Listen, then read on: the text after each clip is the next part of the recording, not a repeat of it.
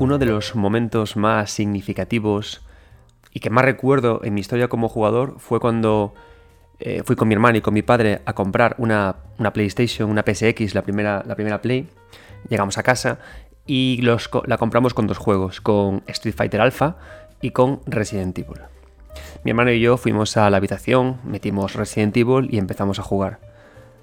Ya nos daba un poco de mal rollo, pero de repente, cuando llegamos a un pasillo y caminamos por él, de golpe, unos cristales se rompieron y aparecieron dos perros saltando. Dos perros que te perseguían, mientras los planos de la cámara cambiaban a medida que te movías y eso generaba todavía más confusión. Dos perros que te perseguían cuando, eh, después de haber vivido una época jugando con personajes pixelados que veías prácticamente en cámara cenital, de repente estabas viendo una persona de carne y hueso que podía sangrar. La música eh, aumentaba, eh, era mucho más clara que, que antes y conseguía meterte un miedo que te cagabas. A mi hermano pareció no darle tanto miedo y eso que yo era el mayor. Lo que hice fue esconder Resident Evil en un armario, le dije a mi hermano que se había perdido y no volví a jugar ese juego hasta mucho tiempo después. Aún a día de hoy, esa sensación me sigue acompañando. Ese momento en el que de repente empecé a ver a los personajes del videojuego como individuos que podían sufrir, que podían sangrar y con una composición musical, una, un juego de planos y un diseño de escenas que ya empezaba a ser muy cercana a lo que era la realidad. Y de eso vamos a hablar en este podcast, del paso del píxel al polígono. Este programa continúa lo que hablamos en el programa del pixelito, el que podéis encontrar eh, bueno, en el canal de 9 bits. Este nuevo programa se llama El Poligonote y eh, estudiará cómo este paso del, del píxel a este polígono tosco e indefinido afectó a la estética, afectó a la narrativa y afectó a las taquicardias que aún sufro cuando pienso en esos puñeteros perros. Muchas gracias por estar ahí. Yo soy Adrián Suárez, esto es 9 bits y empieza la hora de jugar.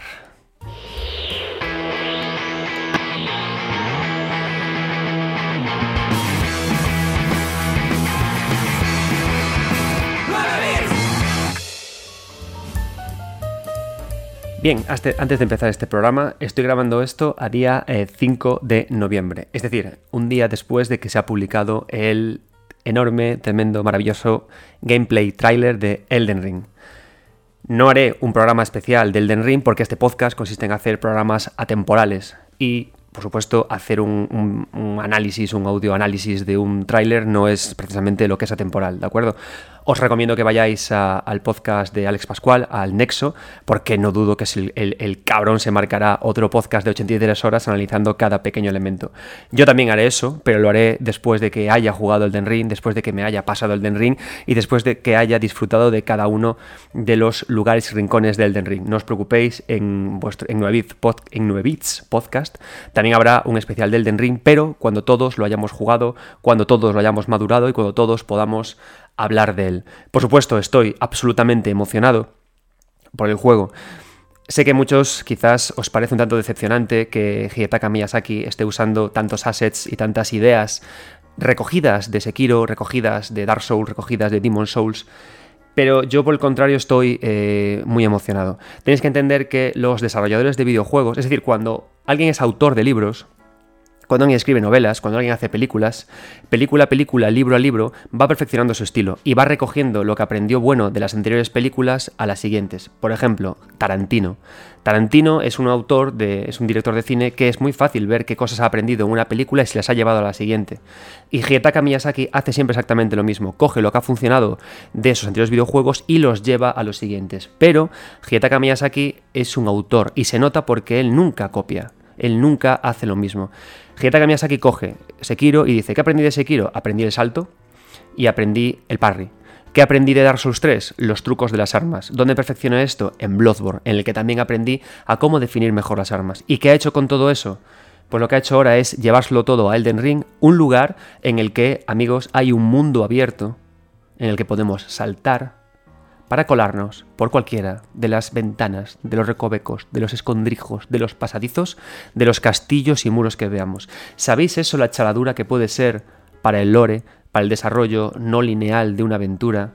y para la composición de mundos de juego. ¿Sabéis lo importante que es ahora que Hitaka Miyazaki se meta en mundos abiertos cuando tenemos el ejemplo tan maravilloso de Breath of the Wild, que hace dos días nos enseñó a cómo construir espacios en los que no ocurría nada, o incluso eh, Assassin's Creed Valhalla, con un... Em, con, con, Lacoste, con su director de arte, haciendo preciosas declaraciones, hablé con él para 3D Juegos, en los que hablaba de que hay una profunda investigación de los espacios negativos de los mundos abiertos. Es decir, ahora es un buen momento para que autores de primer nivel, autores, investiguen en los mundos abiertos. Me parece maravilloso que Hidetaka Miyazaki en Elden Ring lleve todo lo que ha aprendido en sus anteriores videojuegos, del mismo modo que un autor de libros lleva lo que ha aprendido en sus anteriores libros a sus futuros libros. ¿Qué pasa? Que evidentemente en un videojuego eso es más plausible, eso eh, canta más, es más obvio. ¿Por qué? Porque lo jugable es muy inmersivo, nos cala más, lo llevamos como más interiorizado, ¿no? El cuerpo aprende. Entonces, claro, es más fácil reconocer o recordar cosas que hemos visto antes. Pero siempre que un autor trae lo del pasado al presente, cambiando cosas, añadiendo ideas nuevas y sobre todo trazando un camino tan claro de presente hacia futuro, yo solamente puedo aplaudir. Habrá especial del Den Ring, habrá un especial del Den Ring, habrá varios especiales del Den Ring, no os quiero engañar, no dudo que haga un análisis normal, no dudo que luego haga un especial de cosas, otro especial de lore.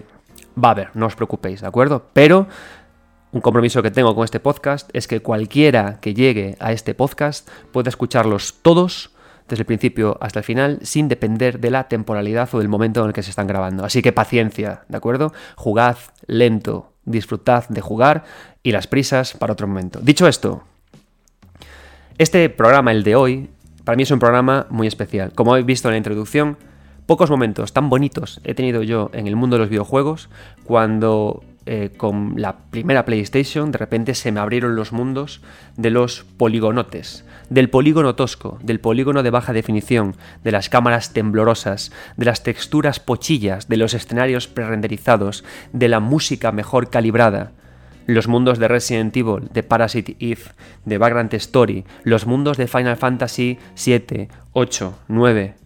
Todo eso es lo que vamos a hablar en este capítulo, de cómo la estética propia de ese universo sigue viva a día de hoy, de cómo afectó al videojuego, y esto no va a ser un programa para hablar de si eso envejeció bien o envejeció mal. Este programa continúa el del pixelito que hicimos hace unas semanas, en el que lo que pretendo hacer es recoger los estilos artísticos del videojuego, fue el pixelito la otra vez, ahora es el poligonote, para intentar explicar lo que se persigue con ellos, lo que se puede conseguir con ellos, las emociones que se, que se sirven, que se consiguen con ellos, ¿de acuerdo? Entonces, ¿por qué elijo estos estilos artísticos y no otros? En primer lugar, los elijo en base a la evolución. Primero fue el pixelito, luego el pixel bonito y luego llegó el poligonote y los elijo siempre teniendo en cuenta de que a día de hoy se sigue trabajando con ellos. En cuanto al poligonote, hay una gran comunidad, de la que hablaremos al final de este programa, llamada Haunted PS1, PS1 a los que pude entrevistar también para un artículo en 3D Juegos, y es gente que a día de hoy está creando videojuegos con, estos, con estos estilográficos, con el poligonote, para crear emociones concretas. Creo fervorosamente que un estilo artístico lo es cuando tiene impacto en su momento, pero cuando los artistas presentes lo rescatan y con ello construyen cosas. Porque eso quiere decir que no fue flor de un día su estilo artístico, sino que tiene valor propio, tanto en estética como en narrativa como en jugabilidad. Y de eso hablaremos hoy. Dicho esto, hay una cosa curiosa en el mundo del videojuego. Una cosa muy interesante en el mundo del videojuego. Los estilos artísticos del mundo del videojuego están absolutamente eh, encorsetados, anclados, demandados y sujetos a la tecnología del momento. Los autores están obligados a crear en base a la tecnología, a la consola que más vende, a lo que hay. ¿Vale? ¿Qué quiere decir esto? Que si la Super Nintendo es lo que lo está petando, la Mega Drive es lo que lo está petando, tenemos que hacer píxeles. Si lo que lo está petando es Play, tenemos que hacer polígonos. Y si lo que lo está petando es Play 5, Xbox Series o los PCs de gama altas, lo que hay que hacer son polígonos de alta resolución, ¿no? Pero ¿qué ocurre con esto? Por supuesto, nos encanta ¿no? que los videojuegos usen la mayor tecnología, la tecnología más puntera. Pero hay un problema a nivel autoral, que muchas veces me da la impresión de que no son los autores los que eligen dar este salto, sino que es la tecnología y el comercio y los productos. Es decir, tú estás estupendo creando, diseñando con tus sprites cosas increíbles, aprendiendo nuevos mecanismos narrativos, nuevas triquiñuelas, pero de repente te dice, te llaman y te dicen, "Colega, el pixel ya no vende, ahora la gente quiere otra cosa." Y tienes que rápidamente cambiarlo todo para adaptarte al nuevo estilo artístico que hay, ¿no? La parte negativa de eso, Pues una cosa que, yo de hecho he comentado en un artículo que, que subí a 3D Juegos, en el que me, preguntaba precisamente esto, ¿no? ¿Nos hacen falta unas segundas consolas mini para poder meter en ellas los juegos que la gente está haciendo a día de hoy en el presente con el Pixel e inspirándose, retroinspirándose, creando cartuchos propios de Super Nintendo, cartuchos propios de Mega Drive o cartuchos propios de Spectrum? Porque la cosa es que da la impresión de que las consolas clásicas todavía necesitaban más evolución y los autores a día de hoy están haciendo esa evolución, ¿no? ¿Qué quiere decir con esto? Que pues, pues que eso, ¿no? Que, justamente eh, las consolas, los medios que, están anclados a estilos artísticos, igual necesitaban más evolución, pero que siguen estando presentes a día de hoy, ¿no? Digamos que esa es la parte que nos llevaría a debates, ¿no? A discutir, en plan, estamos obligando como, como clientes, como jugadores, estamos obligando a los autores a ir demasiado rápido, estamos igual quemando demasiado rápido los estilos artísticos de las consolas. ¿Por qué el pixel ¿Por qué el Pixel murió? O sea, ¿por qué las consolas que ofrecían estilos pixelados desaparecieron? ¿Desaparecieron porque lo querían los autores? ¿Desaparecieron porque lo querían los jugadores? ¿O únicamente desaparecieron por marketing y por producto? Porque hacía falta vender algo más bonito y había una carrera tecnológica de consolas. Es un tema, ¿no? Que podemos discutir. Pero aquí estamos para hablar de estilos artísticos. ¿Y qué quiere decir esto? Que la parte, digamos, positiva, la parte interesante, la parte cookie, es que si yo soy un autor que eh, trabajo con el pixel y de repente me obligan a pasarme al poligonote, al polígono tosco, al polígono feote, me llevo todo lo aprendido del pixel al polígono e intento llevarlo ahí, intento pues, pues claro, ¿no? es, lo de siempre, ¿no? Tú, tú eres, eh, como autores, como personas, somos lo que hemos aprendido, somos lo que nos ha hecho ser. Y cuando tenemos que hacer otra cosa, pues nos llevamos, digamos, la maleta, llevamos el saco de cosas aprendidas, ¿no? ¿Y qué ocurre? Que por supuesto, cuando nos vamos al polígono, a este polígono que todavía era muy limitadito, en el que las caras todavía no se podían ver del todo, en el que apenas se podía meter eh, muchas cosas, muchos, muchos escenarios, ni mucha música, ni nada en el propio videojuego por falta de memoria, nos llevamos todo lo aprendido con la indefinición propia del píxel. ¿Qué gracia tenía el píxel, no? ¿Cuál es la mayor lección que podemos llevarnos de la clase que os di el otro día del pixelito? Pues que el videojuego pixelado es todo el tiempo un juego de los misterios. Es el juego de lo que te muestran, pero de lo que no ves, ¿no? Es el juego de las sugerencias. Es el juego de dejarte imaginar las cosas que no puedes adivinar con tus propios ojos. ¿El personaje que veo está sufriendo? No. ¿Qué siente? Porque únicamente puedo ver dos manchas a modo de ojos y una leve raya en la parte inferior de su cara a modo de, de boca. ¿Qué le está ocurriendo? ¿Ese monstruo es tan terrible? Ese escenario que estoy viendo es tan sugerente porque me lo estoy imaginando, ¿por qué no, no? ¿Qué pasa? Que cuando nos vamos a los primeros juegos de PlayStation, y esta es la gracia del poligonote, esas sugerencias siguen ahí. ese misterio sigue ahí, ¿no? Y hay más. Cuando hablamos también del pixel, hablábamos de que el videojuego, en especial el videojuego japonés, es teatro. El videojuego japonés, cuando hablamos del pixel, y pensad en especial en Final Fantasy VI, bendito seas, amigo mío, Final Fantasy VI, eres mi padre, eres mi hijo, eres todos mis apóstoles, es puro teatro, ¿no? Final Fantasy VI es un videojuego en el que, tal cual, los personajes aparecen representados en un marco, plano fijo, y gesticulan, a veces son hasta shakespearianos, ¿no? Mueven la, mueven la cara, mueven el cuerpo de forma súper exagerada, incluso siendo píxeles, ¿no? ¿Por qué? Porque evidentemente es cómodo fijarnos en las formas de funcionar del teatro cuando hablamos con el píxel. Las cámaras son fijas, la visión como jugador es más lejana, y hay que exagerar mucho los gestos porque el pixel no permite mostrar nada muy claro, ¿no? Muy, muy, muy así. Cuando el otro día hablaba de Berserk, que hacía el, podcast sobre Berserk, comentaba que Guts, su espada, su espada gigantesca, ha sido muy influyente en el mundo de los videojuegos, tanto pixelados como en, los de baja resolución, en los poligonotes. ¿Por qué? Porque los elementos tan gigantescos, tan icónicos, me permiten diferenciar un personaje de otro, ¿no? Pues lo mismo con los eh, movimientos muy exagerados, que es justamente lo que se hace igual, igual en el teatro. En el teatro se exageran los gestos, se exagera la voz. Para, ¿Por qué? Para que los de última fila también puedan verlo, ¿no? El píxel es teatro. Pero ¿qué ocurre cuando llegamos al poligonote? Que en el poligonote, amigos míos, podemos ya jugar con las cámaras. Podemos cambiar los planos. Podemos mover la forma en la que eh, me están mirando. ¿Y qué consigo con eso? Pues consigo algo muy similar. Consigo misterios, consigo lo que no veo, lo que sí veo, y hago que esa idea de teatro dé un paso hacia otra cosa. Ni un paso ni mejor ni peor. Ojo, el poligonote no es ni mejor ni peor que el pixel, ¿vale? para nada, son estilos artísticos diferenciados. Yo como autor puedo elegir una cosa o la otra y en base a lo que elija conseguiré generar unas emociones u otras, ¿no? Y eso es lo importante. Entonces, ¿qué emociones podemos obtener con un polígono que hereda la indefinición del píxel? ¿Qué podemos obtener con una presentación, con una puesta en escena de, de, lo que está ocurriendo, que viene del teatro, pero con planos diferenciados, con contrapicados, con planos generales, con planos... ¿Qué podemos conseguir, no? ¿Qué secretos podemos ofrecer? ¿Qué nuevas composiciones podemos conseguir?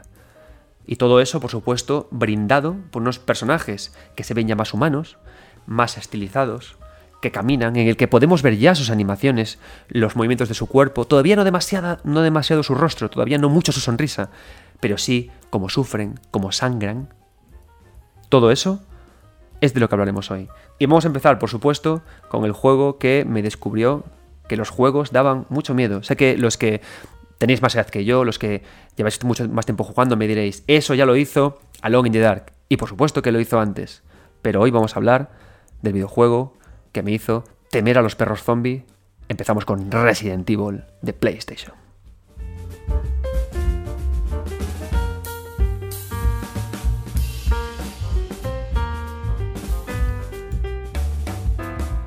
Bien, empezamos hablando del poligonote en Resident Evil con una cuestión que a mí me tiene eh, apasionado, que es la idea del teatro más cine en el videojuego. ¿Y a qué me refiero con esto? A cómo se combina la, visión continua y la visión constante de una escena que estamos viendo, de un elemento que estamos viendo todo el tiempo sin movernos, es decir, cuando eh, Jill o cuando Chris se presentan al jugador, si os dais cuenta, se presentan de una forma muy similar a como lo hacían en los juegos pixelados, ¿no? Cámara que no se mueve, plano fijo y ahí el jugador hace cosas y se mueve e interactúa por el escenario. ¿Qué girito se añade con Resident Evil? ¿Qué girito se añade con, estos primeros videojuegos? Y que por supuesto viene heredado de Alone in the Dark, no es una cosa nueva de ahora, ¿no? Los planos cinematográficos. Entonces, la gracia que tiene esto es que ahora cada escena, cada vez que nos vamos por el scroll y llegamos a una nueva zona, cada vez que abrimos una puerta y llegamos a un nuevo espacio, nos encontramos con distintos planos cinematográficos, bien un plano cenital, un plano picado, un plano normal, contrapicado o un plano nadir. Todo en función de lo que nos interese. Y la gracia que tiene esto es que conseguimos un nuevo, es como que añadimos una nueva capa al repertorio de ideas que podemos tener, que podemos implementar para que el jugador sienta cosas, ¿vale? Los planos cinematográficos, digamos que recogen en todo momento lo que es lo que queremos ver en relación siempre al humano, ¿vale? Es decir, ¿Qué hacemos con un plano? ¿Qué hacemos poniendo la cámara en un sitio o en otro? Queremos decirle al jugador, mira, queremos presentarte esta escena en relación a tu personaje, en relación a ti, para que sientas unas cosas o sientas otras, ¿no? Lo que en sí es una interesante evolución, un interesante, no es una evolución, es un interesante cambio o un interesante añadido de repertorio a lo que teníamos antes, ¿no? Entonces, ¿qué planos tenemos y que vemos en Resident Evil y que pueden darnos ideas chulas de lo que podemos conseguir, ¿no? Vale, uno de los planos que podemos ver muchas veces en Resident Evil y que es una clara herencia de la época del pixel es el plano cenital. El plano cenital es poner la cámara en el techo y apuntar hacia abajo.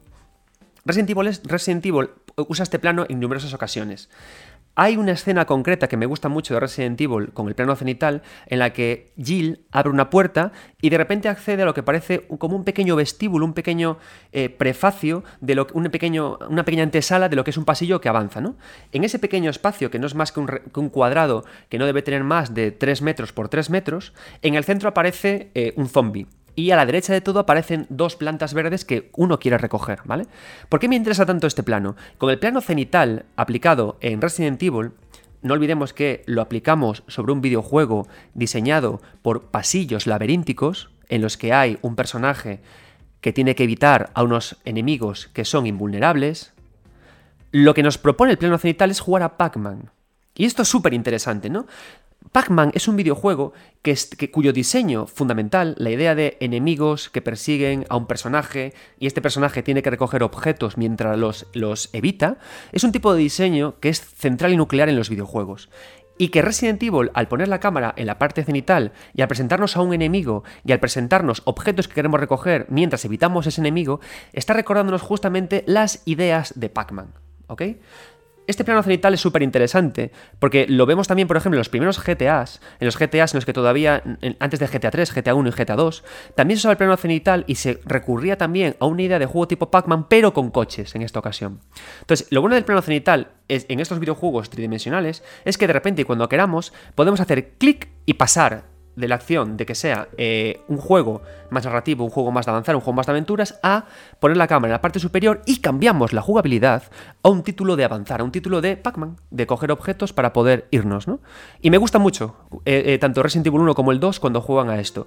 Pero si os dais cuenta, a medida que avanzan las entregas de Resident Evil, esta cámara cenital va desapareciendo. ¿Por qué? Porque la cámara cenital es casi casi una herencia del pixel, una herencia de lo que sabíamos hacer, ¿vale? Además es una cámara muy útil, muy recurrente en el primer Resident Evil, porque es una cámara que me da toda la información disponible. Cuando pongo la cámara en la parte superior de, la pantalla, lo veo todo. Veo las salidas, veo las entradas, veo los enemigos, y es la mejor cámara para calcular distancias entre mi enemigo y yo. Por eso se usa a nivel jugable en este tipo de escenas, para poder escaparnos, ¿vale?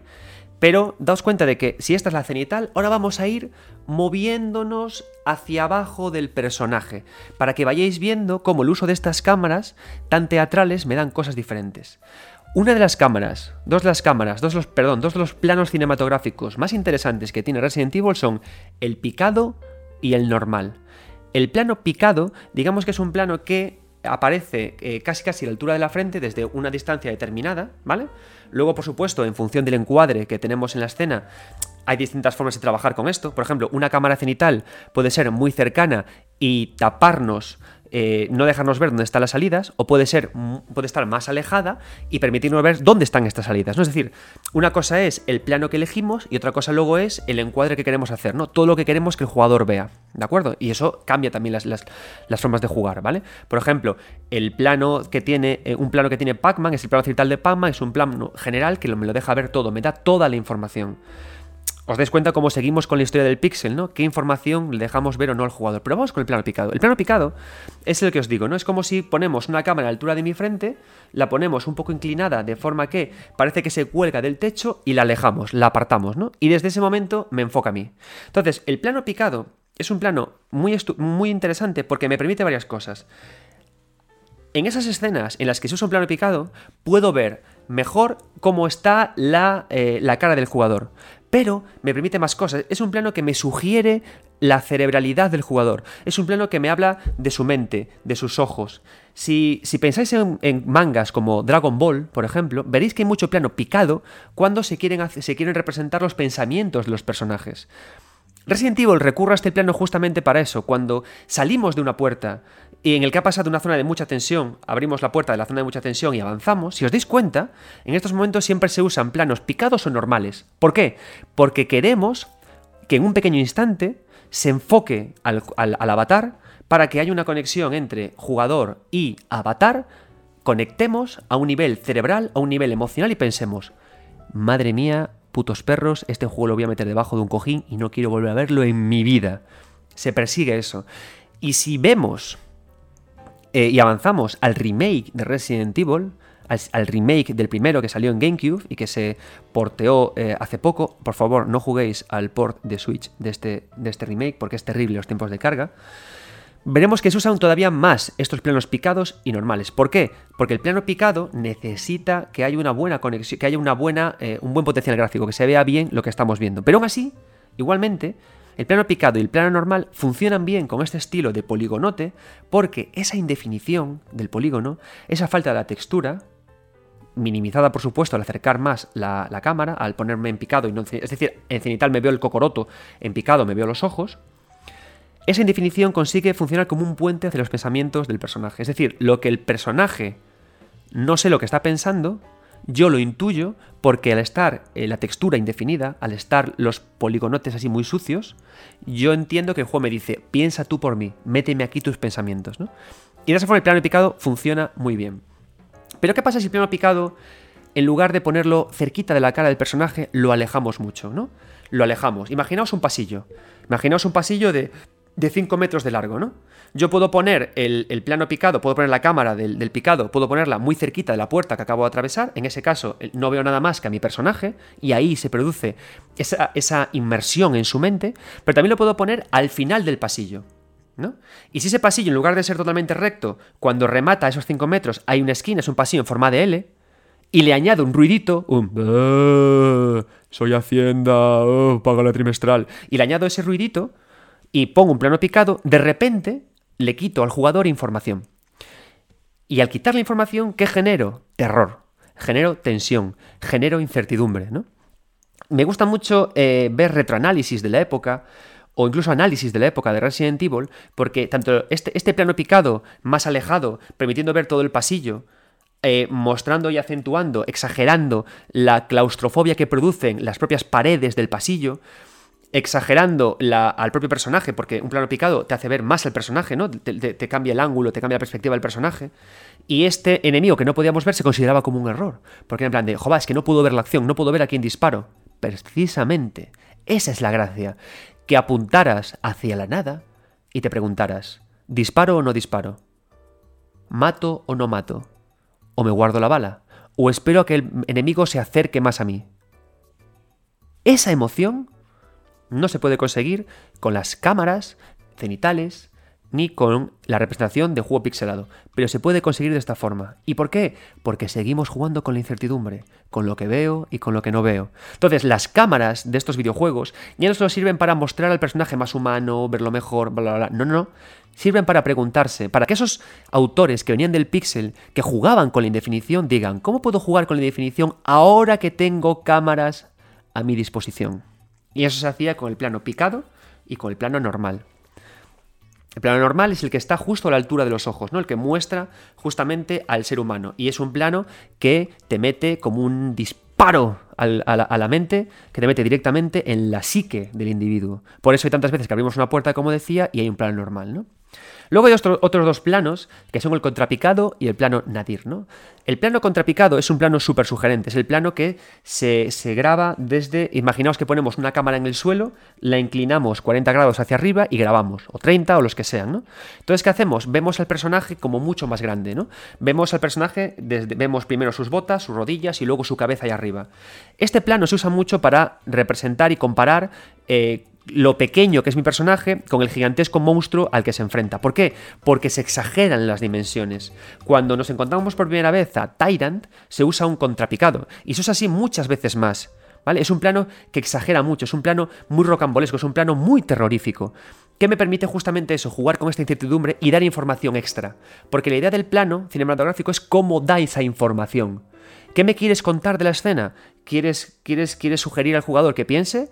¿Quieres aterrorizar al jugador? ¿Quieres darme una sensación de mayor control jugable? ¿Qué quieres que siente?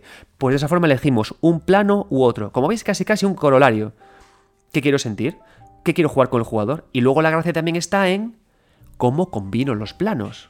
¿Vale? Imaginaos, entramos en una escena y directamente tenemos un plano cenital el juego se convierte en totalmente en juego clásico, ¿no? Tengo que esquivar a los zombies para y, recolectar las, las, plantas y escaparme. Y además juega mucho con la psicología del jugador. El, jugador tiene un maldito síndrome de coleccionar toda la mierda que encuentra por el escenario. Y con la cámara cenital se, se, propicia eso. Eh, te estoy enseñando todas las plantas de cura que hay. ¿Vas a dejarte alguna? ¿En serio que vas a dejarte alguna? ¿Quieres dejarte alguna? Las coges todas, ¿no? Pero imaginaos que, eh, ¿cómo podemos jugar con esto?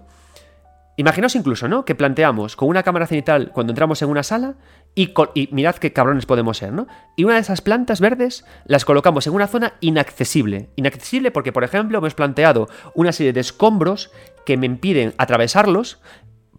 ¿Y qué, pasa? Que con la, con la cámara cenital yo veo esos escombros, los veo en planta, veo la planta, y detrás de la planta esta veo una puerta a la que no puedo acceder, ¿no? Entonces, ¿qué, le hago al jugador? Le hago darse cuenta de que no puede conseguirla, me río de él, jaja, y luego cuando salgo de esa estancia en cenital, cambio la cámara normal. ¿Qué estoy haciendo ahí? Le estoy haciendo pensar al jugador, eh, jugador, sabes que te has dejado algo, sabes que no vas a poder dormir eh, porque te has dejado ahí algo. Si hiciéramos un estudio de usuarios, estoy seguro que después de hacer este juego de cenital, de plano cenital y plano normal, lo siguiente que hace el jugador, ¿qué creéis que es? Mirar el plano a ver cómo puedo encontrar esa maldita puerta que da acceso a la planta que me que he dejado escaparme. ¿Y qué pasa si en lugar de una planta colocamos un cofre? Colocamos un baúl. Aumentamos más el nivel de incertidumbre el nivel de misterio, el nivel de provocación del jugador, ¿no? Y este es el juego que podemos hacer con los, con los planos. Cambiamos varios planos para provocar este tipo de cosas. Podemos hacerlo de muchas maneras también podemos todo el tiempo plantear planos contrapicados, podemos plantear un primer enfrentamiento contra un enemigo con un plano contrapicado. De esa forma le enseñamos al jugador lo enorme que es esa serpiente, lo enorme que es Tyrant. Y después de hacerle esto, le pasamos a, a un plano cenital para favorecer el propio combate en sí. ¿Y qué pasa? Que después de que el combate en sí esté favorecido y que le haya quitado muchos puntos de vida, podemos pasar un plano picado para meternos un poco en la psique del personaje y a la vez restar la información y ahí planteamos el enfrentamiento final. Es decir, ya no únicamente importa cómo controlamos cada uno de los planos, sino el juego de planos entre sí. En Resident Evil hay, se nota que hay mucha experimentación en esto. Y es un videojuego que a mí me parece, el original, me parece todavía tremendo y digno de estudio justamente por esto, ¿no?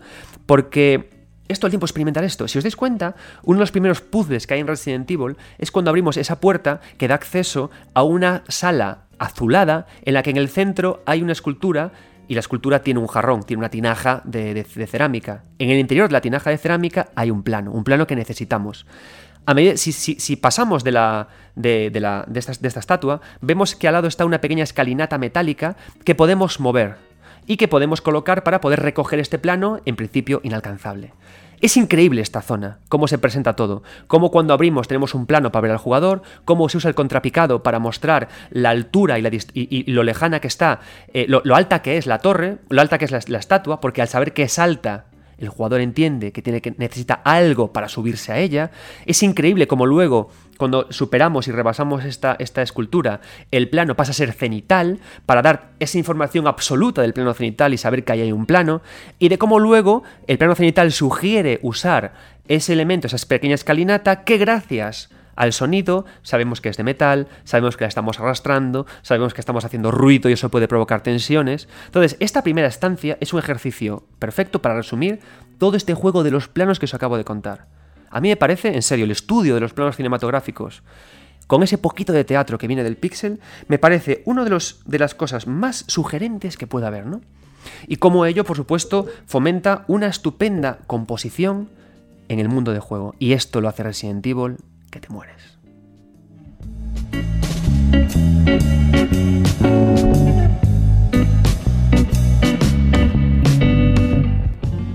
Hay otros dos elementos que son muy interesantes que hablemos de ellos cuando hablamos de Resident Evil, ¿no? Estamos usando este videojuego para hablar de los planos, para hablar de esas sugerencias, ¿no? De cómo podemos a través del plano eh, darle ideas al jugador, ¿no? Es, es algo que es propio de este estilo del poligonote, ¿no? El uso de planos en combinación con el teatro, con la incertidumbre. Pero hay más cosas, ¿no? Mirad, cuando de repente damos este salto del, del píxel al polígono, de repente, claro, el polígono nos parece súper real, ¿no? Aunque sea un polígono toscote y con textura regulinchis. Entonces mola porque de repente parece que lo que hacíamos con el pixel es que cuando eh, queríamos, queríamos acompañar o queríamos potenciar o queríamos dar una, una, explicación más clara algo que estaba ocurriendo a nivel jugable, ¿qué hacíamos? Parábamos el juego, empezamos a poner bocadillos de texto por todas partes, e incluso jugábamos nosotros un poquito con mover la cámara o añadíamos pequeñas escenas en las que con el propio motor del juego ocurrían eventos, ¿no? El personaje saltaba más, contaba una cosa, sucedían elementos, ¿no? ¿Qué pasa? Que cuando nos pasamos a, este, a este poligonote y de repente eh, parece todo como tan real, entendiéndose que real es que el personaje ya parece un elemento tridimensional que se mueve por unos escenarios concretos, y que puede verse como, como mueven los bracicos, ¿no? Pues de repente es como que parece que decimos, ostras, eh, pero claro, ahora las escenas cinemáticas como tal, las escenas de vídeo, tienen que verse con un nivel de calidad, con un paso más allá, ¿no? Con un nivel de calidad más por encima de lo que estamos haciendo. ¿Y qué se le ocurrió a, Shinji Mikami y a su equipo con Resident Evil? Algo que es, que es puro cine de serie B y qué es lo que tendría que ser Resident Evil, ¿no? Esas escenas grabadas, con actores reales, súper churriguerescas, pochorroncísimas, pero maravillosas, ¿no? En la que se da ese salto que complementa lo que no podemos ver. Y esto es interesante, ¿no? Es decir, ¿por qué en Resident Evil, uno de esos primeros juegos de PlayStation de poligonotes, usan escenas con actores reales. Porque con el actor real tú puedes ver la cara, el rostro, la edad, la emoción ¿no? y la interpretación propia. Entonces, lo presentamos eso al principio del juego para que cuando luego saltemos a la indefinición del poligonote, tú ya sepas las cosas que no estás viendo. ¿no? Y digamos que se propulsa, se, cabalga lo que queremos que piense el jugador.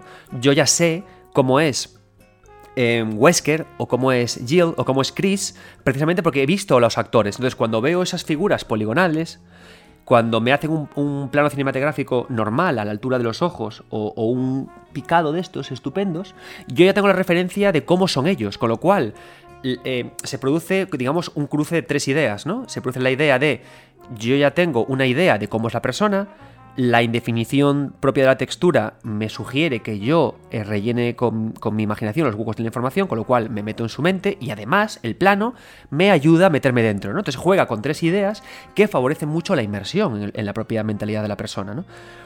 Y hay otra cosa más, los tiempos de carga. Os juro que me encantaría hacer solamente un libro recopilando tiempos de carga de la época de Play y de ver soluciones que los diseñadores han aplicado para solucionar este problema.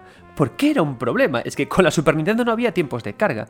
¿Sabéis lo terrible que era pasar de, jugar a un Mario que era pa pa pa pa pa pa pa a tener ahora que esperar largos, infinitos segundos a que pasara de una escena a otra? Y claro, en un videojuego de terror como Resident Evil no podíamos permitirnos esto. ¿Por qué? Porque, porque si la tensión bajaría.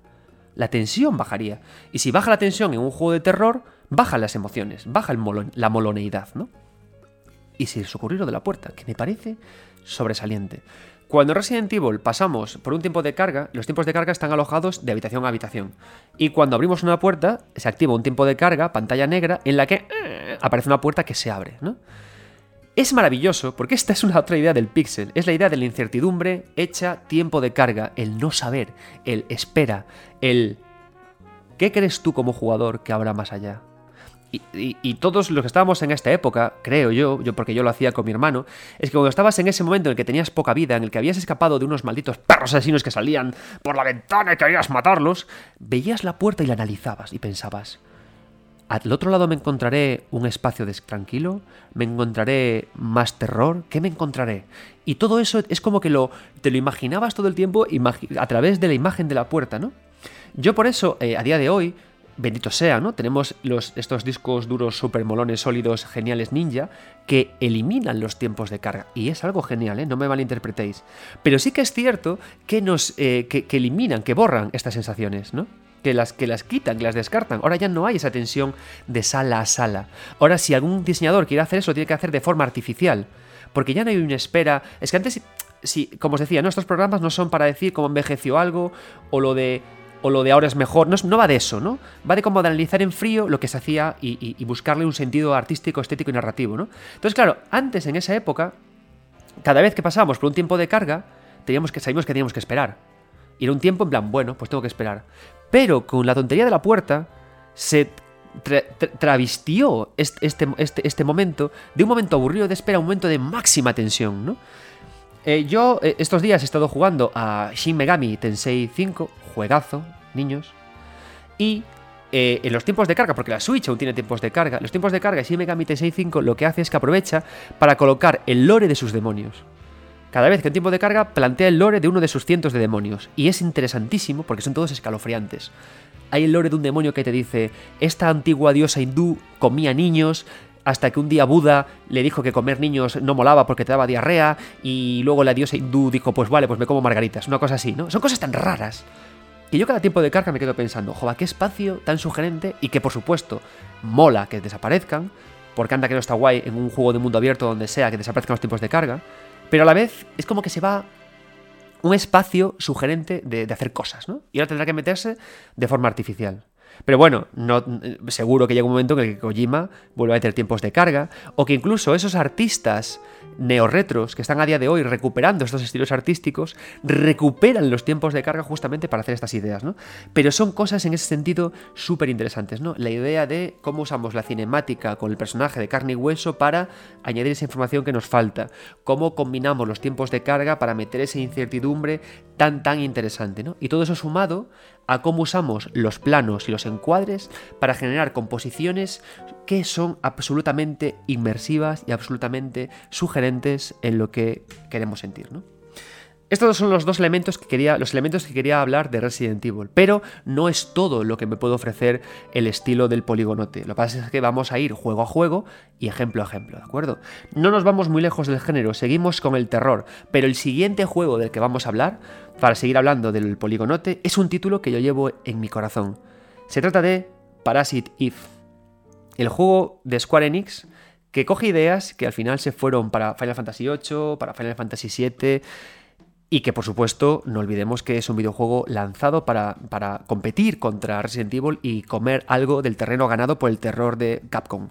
Pero es un juego fascinante, un juego que tuvimos que conseguir de importación en aquella época porque el juego no llegaba nunca hasta aquí. Fue una época en la que tiramos muchísimo de importación para poder jugar a juegos que de otra forma nunca habríamos podido disfrutar. Así que voy a hablar de un juego muy especial y hablaremos de ambientación, de música, de luz, de personajes estilizados y de gráficos pre-renderizados.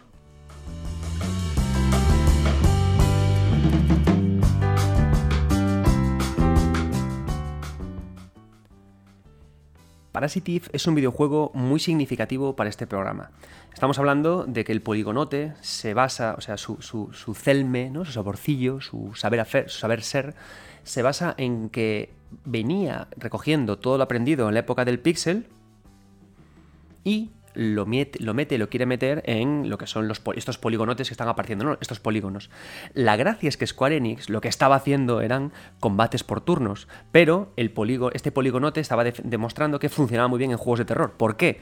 Porque evidentemente, si tenemos eh, texturas de baja definición que son un poquito rendas, funciona bien para hacer monstruos de terror. ¿Por qué? Porque una abominación no necesita mucha definición. ¿Por qué además? Porque igualmente esta definición poligonal de los personajes más estilizados me permitía mostrar a personajes más humanos. ¿Y qué pasa si combino que las abominaciones funcionan bien con que hay mayor humanidad en los personajes? Qué ricos los juegos de terror, ¿no? Qué bien me pueden ir. Así que Square Enix se planteó, oye, ¿por qué no cogemos esta idea que teníamos para Final Fantasy VII de que se desarrollara eh, en un Nueva York de detectives y hacemos con ello un Parasitive, cogiéndole un poquito la idea a Capcom, que no creo que les importe, y cogemos todo lo que sabemos hacer con estas nuevas interpretaciones que tenemos. ¿no? Y en ese sentido Parasitive funcionó muy muy bien, ¿no? pero a nivel estético, a nivel estético, ¿qué es de lo que estamos hablando aquí? ¿no? Como estilo artístico, ¿qué podemos aprender de lo que Parasitive aporta al polígono? Te hay tres ideas que son fundamentales. La ambientación, la música la luz y el personaje estilizado. Para empezar, la ambientación. El tema de, los, de, este estilo artístico es que eh, se combinó, se jugó mucho con la idea de, eh, que estos personajes que fueran estos personajes tridimensionales, estos personajes tan, tan feototes, estos personajes con estas texturas tan planas, funciona muy bien que los combináramos con escenarios pre-renderizados, con escenarios que estaban renderizados de forma previa y que no se movían con el motor del juego, ¿no? que ya estaban ahí puestos, ¿no? para dejar luego que el resto del juego con esa cámara fija, que aparte venía muy bien la cámara fija, porque la cámara fija con esa reminiscencia del teatro permitía a estos escenarios pre-renderizados lucir muy bien, y funcionar como, escenarios de, una función de teatro. Y luego ya con los planos le damos ese punto de cine, ¿no? y plano a plano clac, clac, clac, clac, jugábamos con distintos escenarios pre-renderizados.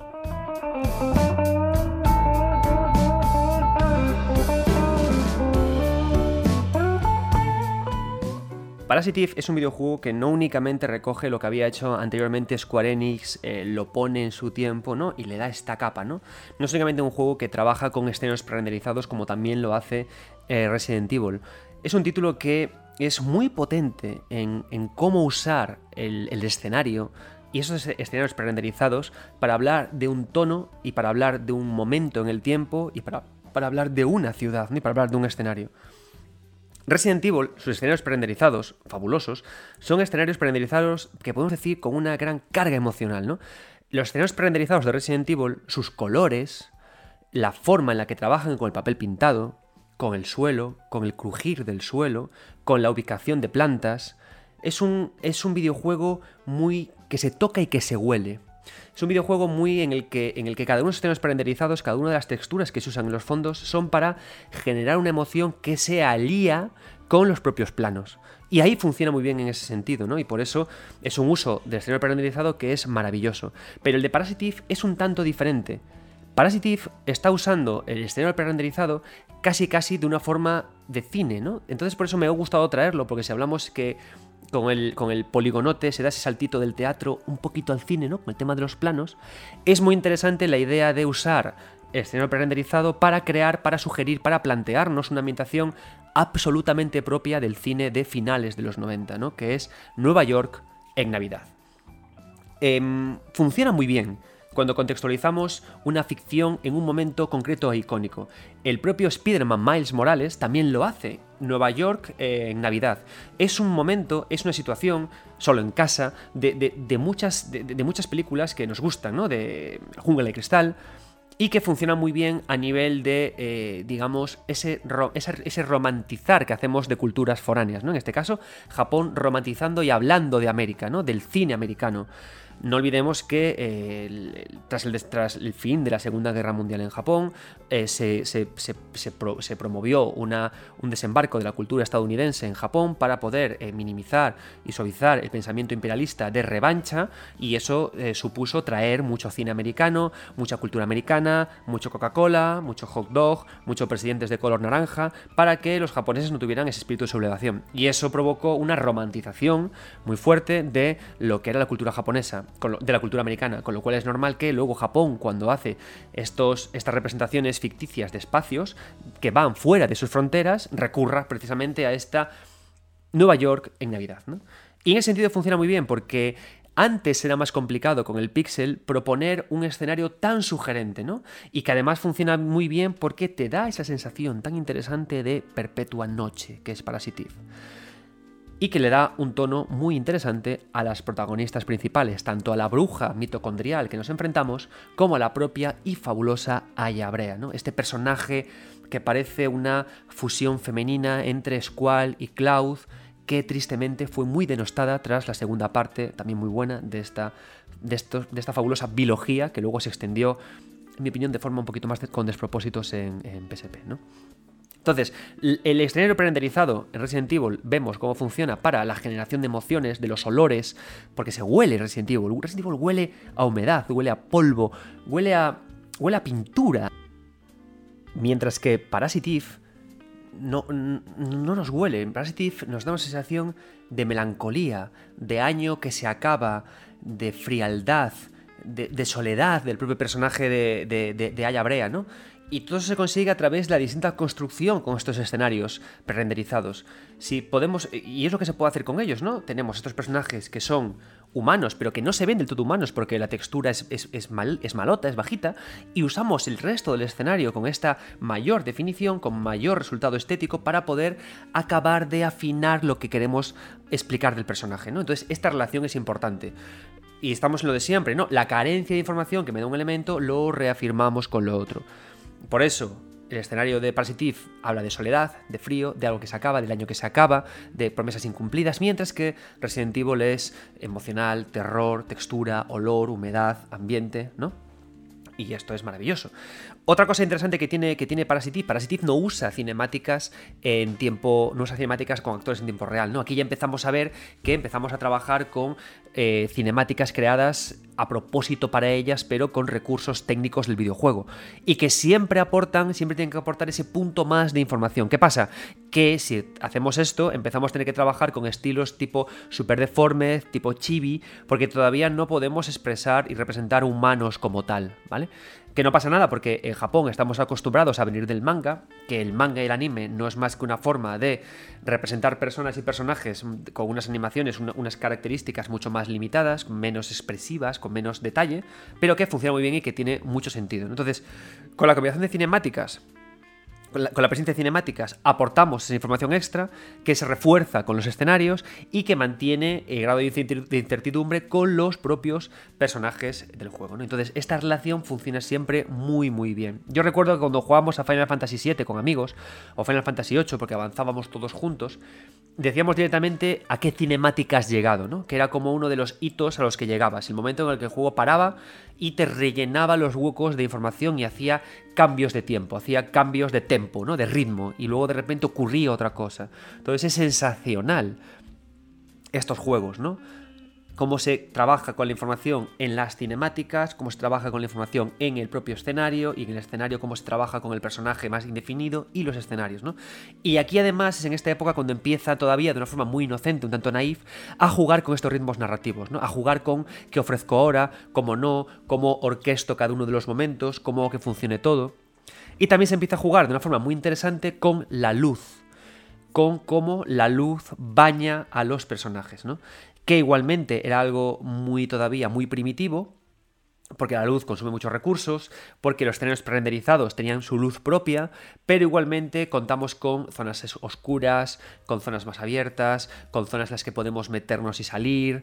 Y en este caso tenemos, por ejemplo, el caso de Dino Crisis, que jugaba muy bien con sacarte fuera del escenario, volverte a meter dentro del escenario y darte todo el tiempo esta sensación de oscuro, claro, fuera, dentro, peligro, seguridad, ¿no? Y poco a poco vamos conformando una buena sensación de, de, que, todo funciona muy bien y de que empezamos a tener, era como que los, los artistas tenían como más...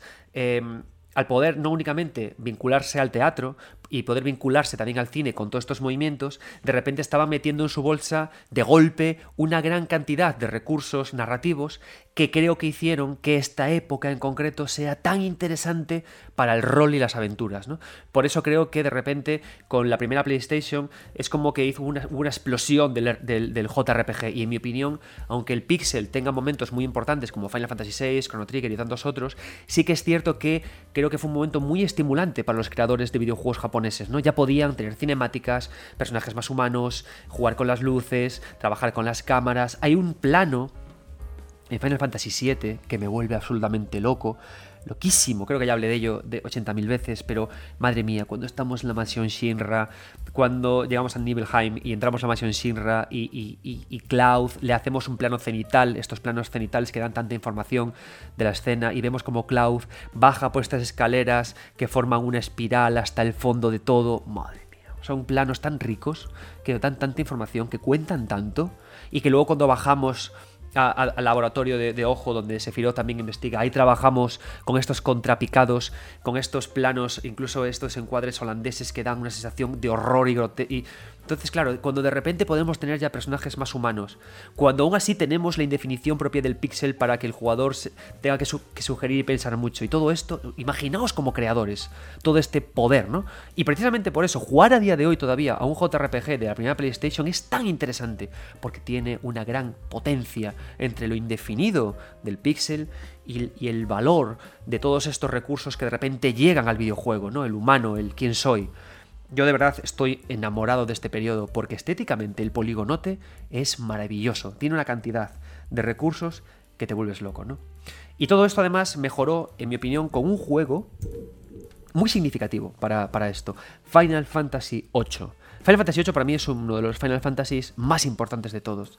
Final Fantasy VII puso sobre la mesa muchas ideas con las que Square Enix luego creció en todo este periodo. Pero Final Fantasy VII era muy experimental a nivel de cómo narramos, cómo contamos historias con este estilo estético. Y se le nota, se le nota porque Final Fantasy VII cuando entras en combate los personajes son muy estilizados. Cuando estás en el overworld, en la campiña, son súper deformes. Cuando estás en escenas cinemáticas a veces son de una forma, a veces son de otras. ¿no? Había una gran confusión de cómo representa el personaje. ¿no? Ese personaje que cuando es más super deforme parece más pixel y cuando es más estilizado se acerca más a lo que estamos hablando. Pero Final Fantasy VIII asentó muchas bases y trajo una idea que, luego se ha ido evolucionando y ha ido, siguiendo avanzando, que me pareció yo cuando lo vi estaba alucinado, ¿no? Que es los, las escenas cinemáticas con el propio motor del juego que se producen de fondo, ¿no? Como si los personajes vivieran en un plano delantero algo y hubiera un croma detrás, una pantalla verde, sobre la que por ordenador en postproducción se reproduce una escena. Pero al estar todo representado con el mismo motor del juego y al ocurrir al mismo tiempo que tú haces otra cosa, que tú escapas,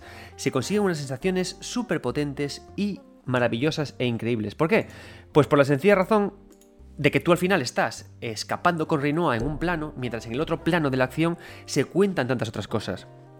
Y lo bueno es que el, de nuevo, volvemos con la idea de la incertidumbre, de la, de la coincidencia de, intrigas, ¿no? Y de, información e incertidumbre.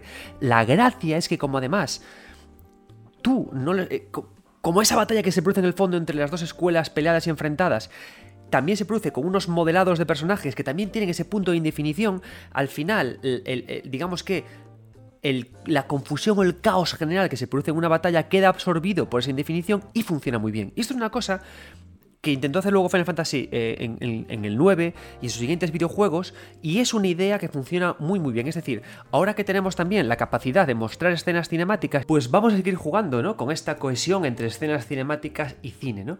Final Fantasy VIII tenemos estas ideas, mogollón de cosas que pasan detrás de nuestros personajes y que enriquecen mucho lo que está ocurriendo, ¿no? Y que hace que ese coqueteo con el cine del teatro sea cada vez más profundo y más interesante.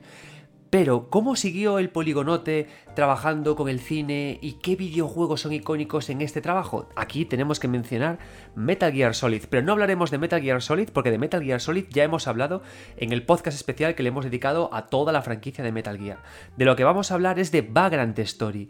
¿Y cómo conecto Metal Gear con Vagrant Story? Mirad, Vagrant Story es un videojuego maravilloso, fundamental, con unos diseños estupendos y conecta mucho con el malogrado Final Fantasy XII me encantaba Grand Story, ¿no? Y ojalá se hiciera un remake o el juego volviera, porque tiene un universo, unos personajes, un mundo, una trama, una historia. Lo adoro, ¿no?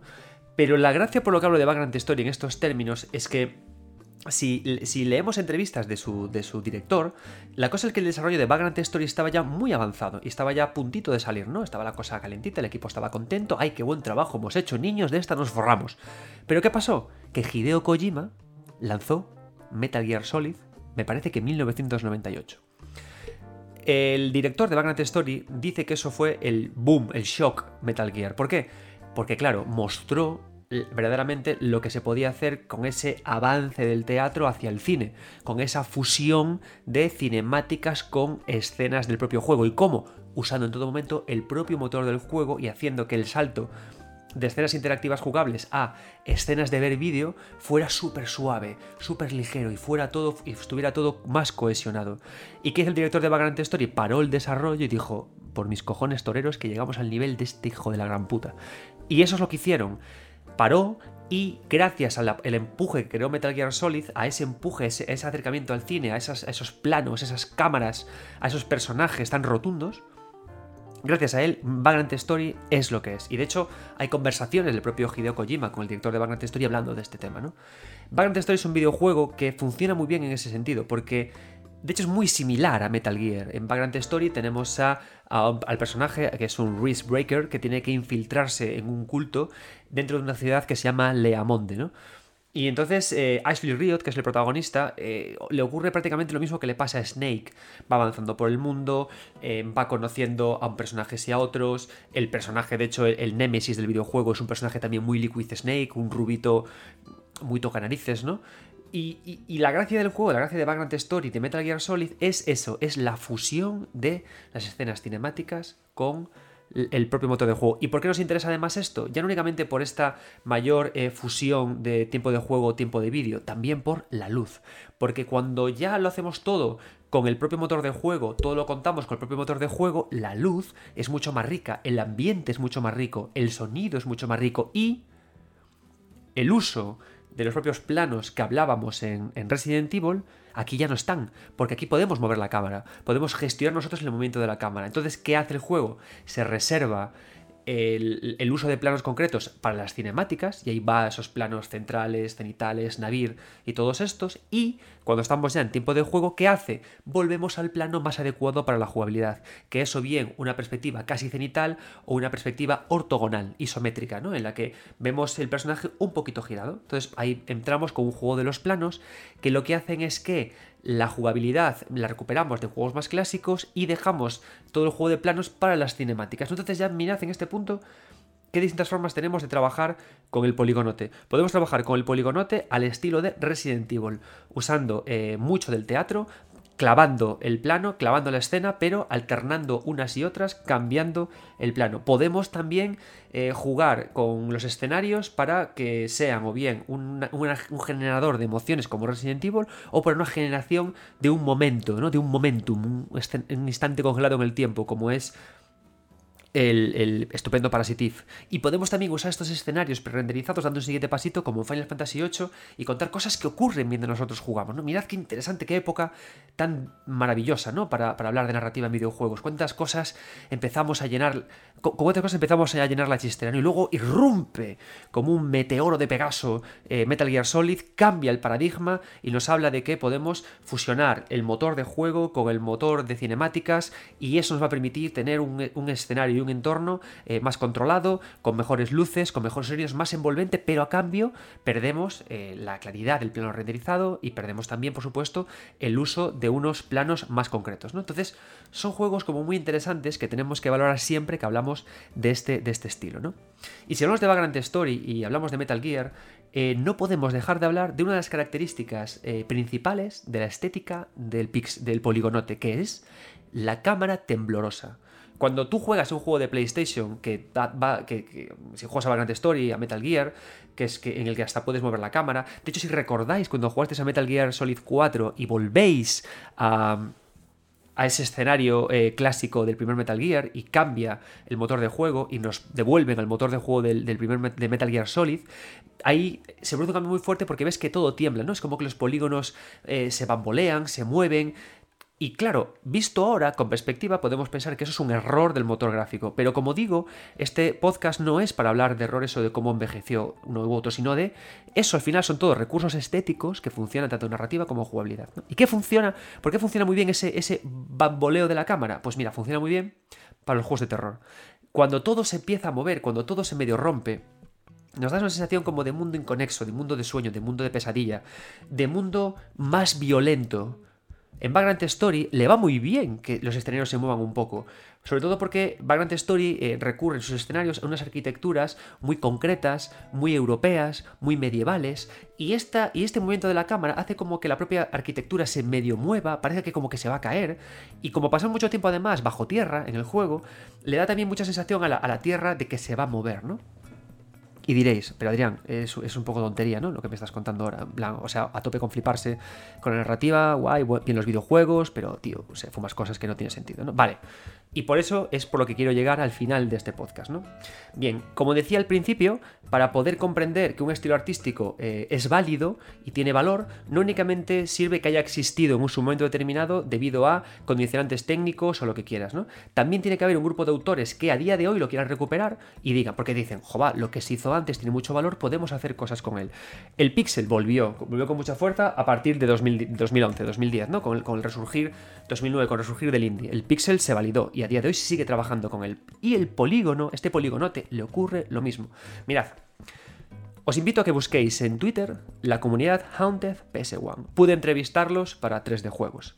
Una gente maravillosa. ¿Y qué están haciendo? A través de Unity están mm, eh, haciendo sus propios assets y sus propias cosas para forzar este movimiento tembloroso de cámara y para presentar Em, eh, propuestas estéticas similares a, todo lo que hemos contado ahora, al, uso de los planos, de las cámaras, la baja textura de los personajes, jugar con la indefinición, pero introduciéndole ideas de a día de hoy, mejores IAs, eh, juegos en los que a veces vemos elementos ultra detallados y de repente se combinan con otros muy indefinidos.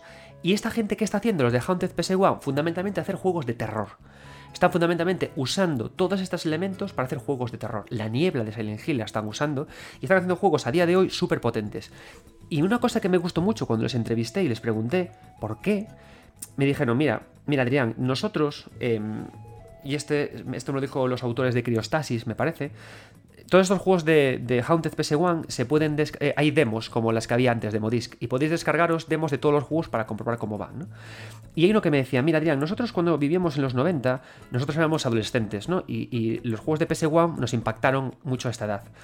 Y nosotros, como adolescentes que éramos en esta época, sufrimos nuestros propios terrores. Y lo que me contaba el, autor de, este, este, juego es que sufrió eh, abuso, sufrió bully, sufrió mucho rechazo en su colegio. Y eso es un tipo de terror que él llevó a sus juegos presentes. ¿Por qué? Porque al final los terrores que tenemos en una generación no son los mismos que los que tenemos en otra generación. Y los recursos, lo que nos impacta artísticamente que vivimos en nuestra infancia, suele ser lo que nos llevamos luego a nuestra etapa madura. Y ese movimiento tembloroso de cámara, el, uso de, la, incertidumbre a través de los planos cinematográficos, el empleo de caras muy deformadas por las texturas, da origen a juegos súper interesantes. Hay otro título que también me gusta mucho, que os animo a que busquéis a la gente de Haunted PS1, que consiste en un videojuego de terror, más bien de incertidumbre, de, un, de dos personas que van por la nieve, no se ve nada, y van montadas encima de un trineo. Y el juego usa la nieve, la cámara temblorosa, la baja definición para representar lo que no vemos alrededor, ¿no? para generar sensaciones de peligro y de miedo. Entonces, a mí por la gente de Haunted PS1 es por lo que me ha apetecido hacer este podcast y apuntar esos elementos que a día de hoy siguen teniendo mucha validez como estilo artístico dentro del videojuego, ¿no? Por repasar, ¿qué claves tiene el poligonote? Como hablábamos igual que en el Pixel, siempre que estudiamos un estilo, artístico en el videojuego, em, anterior a los video, anterior, anterior, a, Play 2, ¿no? Al, polígono pijo de, Play 2. Esto es el poligonote, el polígono de barrio, el polígono de Vallecas. Em, lo que tenemos que estudiar con este, con este eh, polígono es primero el grado de incertidumbre, es decir, cómo trabaja este estilo artístico para mostrar y para no mostrar cómo usa este estilo artístico los escenarios, si son gráficos prerenderizados, si usa la textura, para sugerir qué momento, sensaciones, emociones. También tenemos que estudiar eh, cómo el juego eh, combina lo que no vemos en tiempo de juego con cinemáticas y cómo estas son. ¿Por qué? Porque cuando va a haber muchos momentos que el videojuego nos va a lanzar al corazón del personaje, a su psique, cómo nos prepara para ello, ¿no? Como veis son muchos juegos, ¿no? También, también tenemos que ver cómo, fue, cómo funciona la relación teatro-cine. ¿Por dónde va más? ¿Busca más esa puesta en escena plana o opta más por eh, esos momentos más de tipo Resident Evil? Perdón, más tipo Metal Gear, más, más tipo Vagrant Story. Entonces, como veis, son una colección de ideas que hacen que este estilo artístico sea también, junto con el del Pixel, uno de los más potentes. ¿Qué problema tiene? a nivel comercial, que no es bonito, no es tan bonito, es complicado a día de hoy proponer un juego así y que venda, ¿no? Pero por eso hay otros estilos artísticos que recogen muchas ideas de este y que las hacen suyas y que proponen cosas nuevas. Pero de eso ya hablaremos en otro momento. Espero que os haya gustado este segundo podcast, este repaso al estilo artístico de la época de PlayStation. Avanzaremos después del pixelito y del polígonote. Posiblemente irá el polígono pijo o, el polígono de alta definición en AAA. Ya veré cómo, cómo me lo monto, pero seguiremos avanzando. Os doy encarecidamente las gracias por seguir este podcast, por estar ahí, por escucharme, por participar, por todos los retweets que me dais y por el apoyo que me estáis dando a esta colección de programas. Yo soy Adrián Suárez, estos 9 bits y lo que siempre os pido, niños, niñas, nunca dejéis de jugar.